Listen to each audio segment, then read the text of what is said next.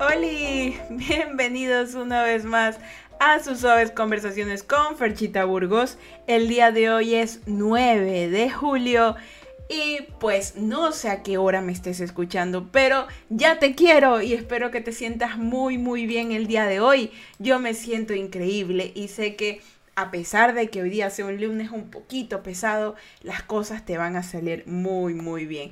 Espero realmente desde el fondo de mi corazón que hoy te hayas encontrado plata en el piso, pero que sea plata tuya y que bueno, pues te devuelva con creces mucho más. Y aparte de eso, el día haya sido maravilloso y no hayas tenido ningún problema y bueno, directamente que te hayan salido trabajitos para que puedas empezar bien tu mes o tu semana.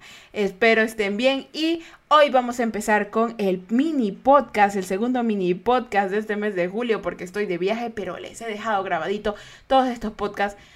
Ay, porque los quiero muchísimo, chicos y chicas y chicles. Y bueno, pues la, para ya se habrán dado cuenta, les voy a dejar cinco pasos para detectar a un estafador. Fecha, ¿tú cómo sabes eso? Pues bueno, para los que no me conozcan bien o para los que me conocen demasiado, igual les voy a refrescar la memoria.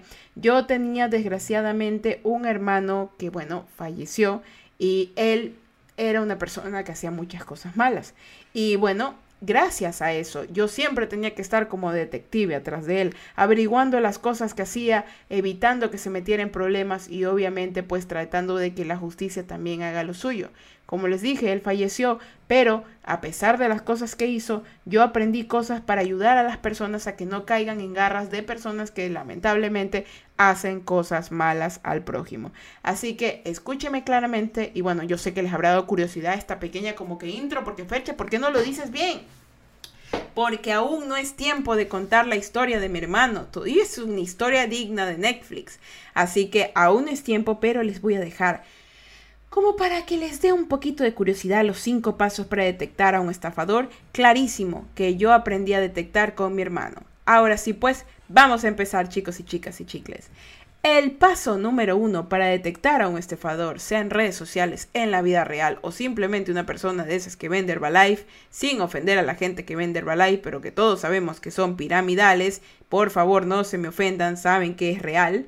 El primer paso para estas personas que estafan a, las, los demás seres humanos intentando robarles su dinero, sus propiedades o sus cosas es que no dan datos reales. Fernanda, pídele su número de cédula. Pídele su número de cédula directamente. Pídele su número de cédula.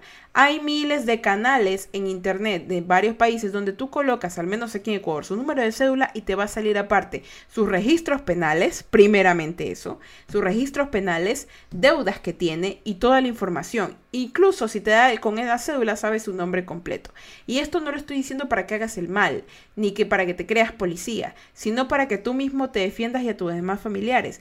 Las personas estafadoras no dan sus datos reales, no te van a dar su número de cédula. Y si te lo dan, no tienes que simplemente, ah, ok, ya me lo dio, sino que investiga a la persona que te va a vender eso. Y más que nada, si eres una persona que tiende a comprar cosas en Facebook, tiende a comprar cosas en cualquier lugar que sabes que te van a engañar, por favor, realmente a veces dices, no, es que me engañó. Tienes acceso a Internet. Si pudiste comprar algo en Internet, tienes acceso para averiguar quién te lo está vendiendo. Así que no le eches toda la culpa al estafador, porque también tú das papaya para ser estafado. Los estafadores no dan datos reales, pero si no te los quieren dar, pídelos, pídelos, pídelos. Si ya sabes que no te quieren dar los datos reales, pues imagínate, que no te van a dar, ¿no? Ese celular jamás te va a llegar. Así que por favor pídele sus datos y si te los dan, investigalos y date cuenta antes de hacer cualquier compra. Ese como paso número uno, porque el número dos complementa el resto. No muestran su rostro. Las personas que tienden a estafar son personas que se camuflan, usan máscara, usan otro tipo de nombres.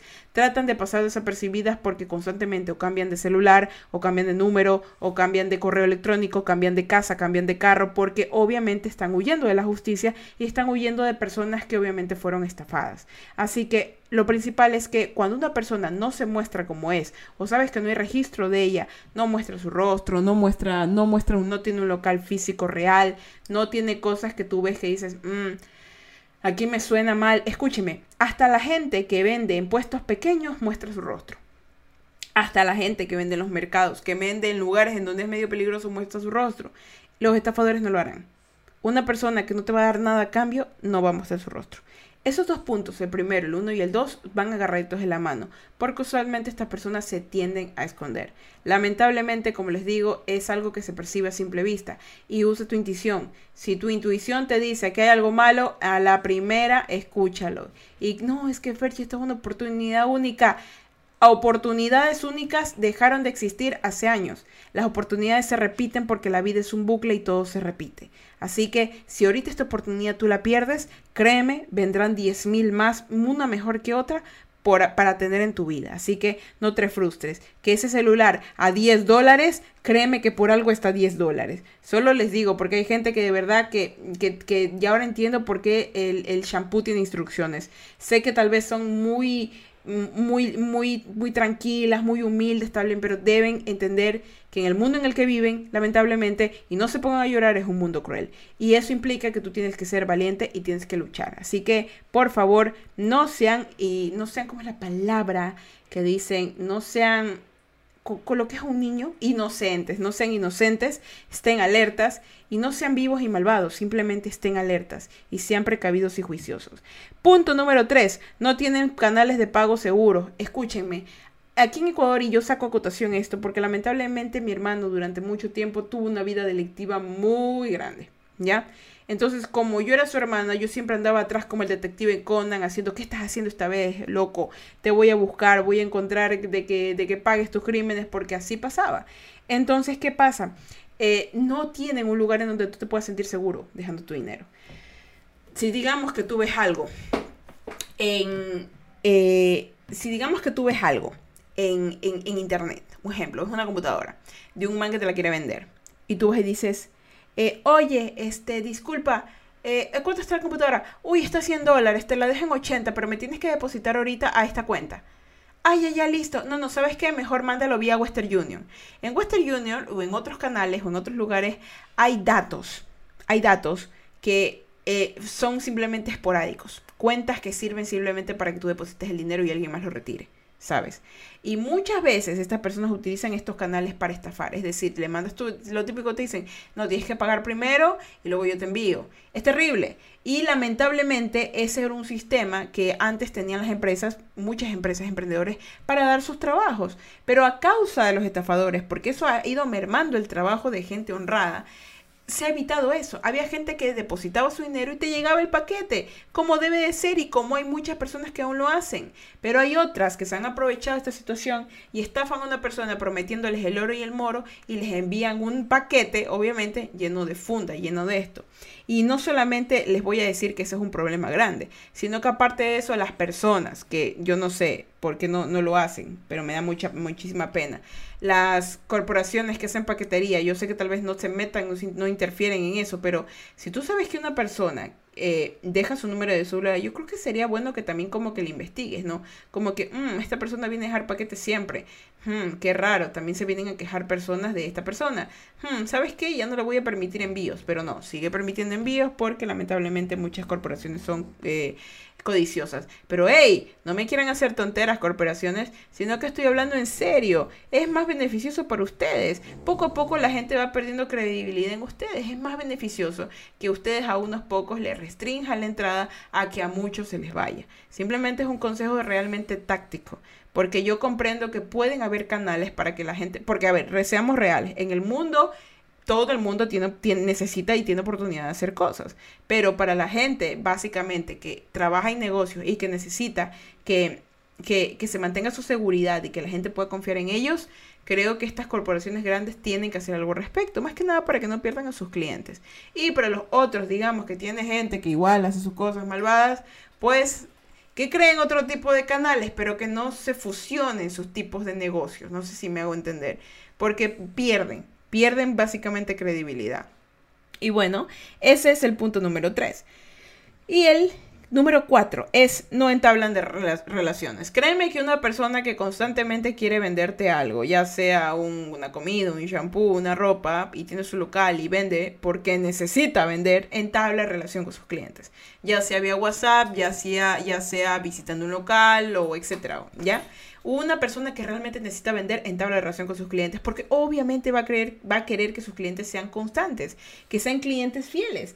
Entonces, ¿qué va a pasar? Si tú, si tú te das cuenta que esta persona no trata de entablar ningún tipo de relación, ya sea económica, ya sea emocional o ya sea profesional, créeme que va a llegar en algún momento a que te va a jugar chueco. Ojo, ojo, mi hermano era una persona muy multifacético. Mi hermano era una persona muy valiente, era muy amiguero.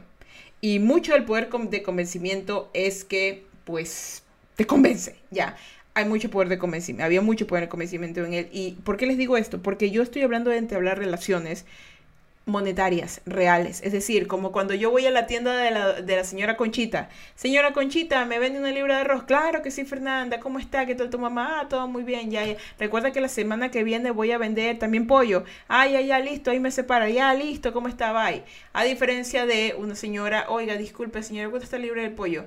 Ah, está tres dólares. Ah, ya, gracias, ya ¿Me entienden? Es distinto, porque puede ser que probablemente una persona, una persona que intenta manipularte, ya puede ser muy, muy, muy, muy buena hablándote.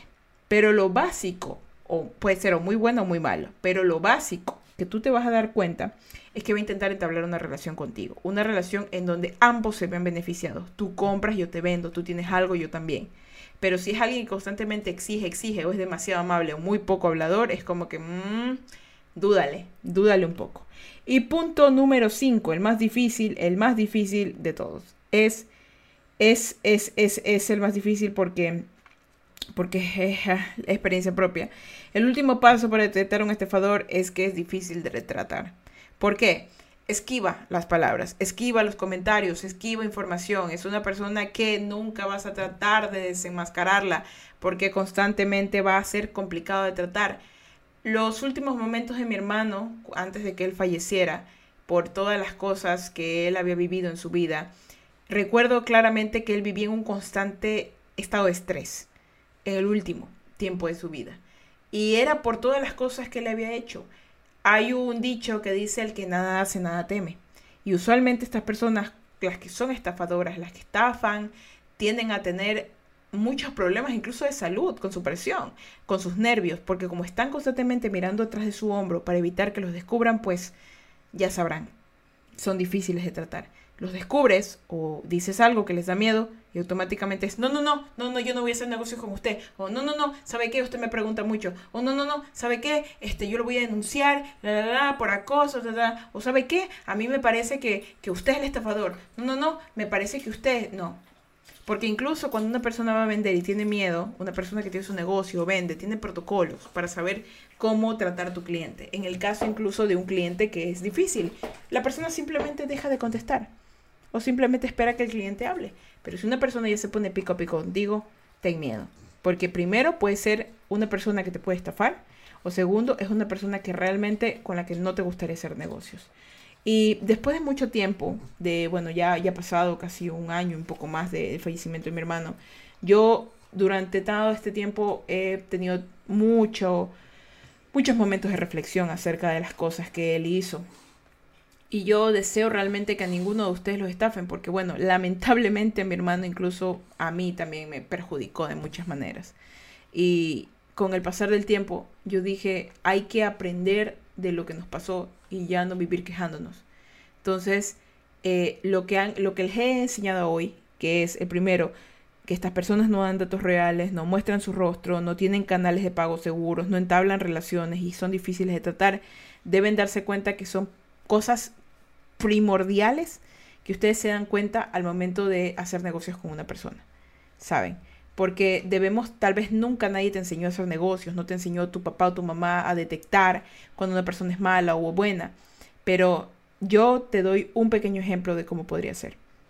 Y escúchalo y utiliza tu percepción y tu tercer ojo también para darte cuenta de cómo evitar caer en este tipo de manipulaciones o estafas. ¿Sí? Y bueno, Ahora sí, chicos y chicas y chicles, con mucho amor les digo que ese fue el mini podcast del día de hoy. Espero les haya gustado muchísimo. A mí me gustó mucho también. De verdad que sé que es un, poco, un mini podcast un poco complejo. Tal vez se, se quedarán como que confundidos, pero es necesario que lo sepan porque, bueno, eh, como les dije, yo también he sido víctima de, este tipo de estafas de personas en el pasado, por parte de mi familia incluso, como les digo, de mi hermano. Entonces, deseo principalmente que ustedes se protejan de este tipo de personas para que no les pase lo mismo que me pasó a mí y estén alertas y puedan alertar a otras personas porque la estafa crece día a día en los seres humanos. Y bueno, no sé si eres un estafador que me está escuchando y bueno, tal vez estás teniendo una vida directiva fuerte, pero déjame decirte algo que de verdad le quise decir a mi hermano durante mucho tiempo antes de que él falleciera y es que tienes tiempo de, hacer un cambio, ¿sabes? Si tú estás estafando a alguien puedes cambiar, puedes cambiar, puedes tener otra vida, realmente puedes. Sé que te va a alcanzar tu pasado, te va a alcanzar. A mi hermano lo alcanzó y no pudo ser nada más que huir y huyó lamentablemente de una manera terrible. Pero tú, que aún me escuchas, tú puedes simplemente enmendar tus errores, así te dé vergüenza. Pero la vergüenza no durará mucho tiempo. El dolor no durará mucho tiempo. El, problema no durará mucho tiempo. Simplemente tendrás que pagar lo que tienes que pagar. Págalo, arregla tu error, arréglalo, porque es lo que tienes que hacer, arreglarlo, no huir, no esperar, no, arréglalo. Arregla tu error y ten una nueva vida, porque todos tienen una oportunidad. No te rindas, pero tienes que dejar esas malas mañas, porque entre más tiempo pase, más difícil va a ser para ti. Y vas a creer, tu mente y lo malo te va a hacer creer que es para lo único que sirve, que es para lo único que vas a vivir, que es la única manera en la que tendrás para comer. No es así. Eso no es así. Hay más cosas que puedes hacer. Puedes cambiar. Yo creo en ti, confío en ti. Puedes crecer, puedes tener una familia, puedes tener lo que tú quieras trabajándolo, haciéndolo bien Solo no permitas que la pereza, que los vicios, que el dolor, que los traumas, que las cosas feas te hagan creer que es la única manera que tienes para conseguir dinero. No lo permitas. Lucha, sé valiente y yo sé que tú puedes salir de eso. Yo confío en ti, sé que puedes, no te rindas. Así que chicos y chicas y chicles, este fue el podcast del día de hoy. Ahora sí, pues venga para su bendición. Para todos hay bendición. Dios me los bendiga, me los guarde y me los proteja. Que Ángel acá el suyo, ven sus sueños y Diosito me les dé un día más de vida. Recuerden que si van a beber, no manejen. Y si van a manejar, no, no, a ver, si van a manejar, no beban. No sean tontos, no le quiten la vida a alguien. Muchísimas gracias por estar aquí, chicos y chicas y chicles. Y bueno, pues yo soy Fercha Burgos y sean felices, carajito mierda. Y yo me voy a vivir, a vivir, a vivir, a vivir, a vivir. Descansen, chicos. Bye.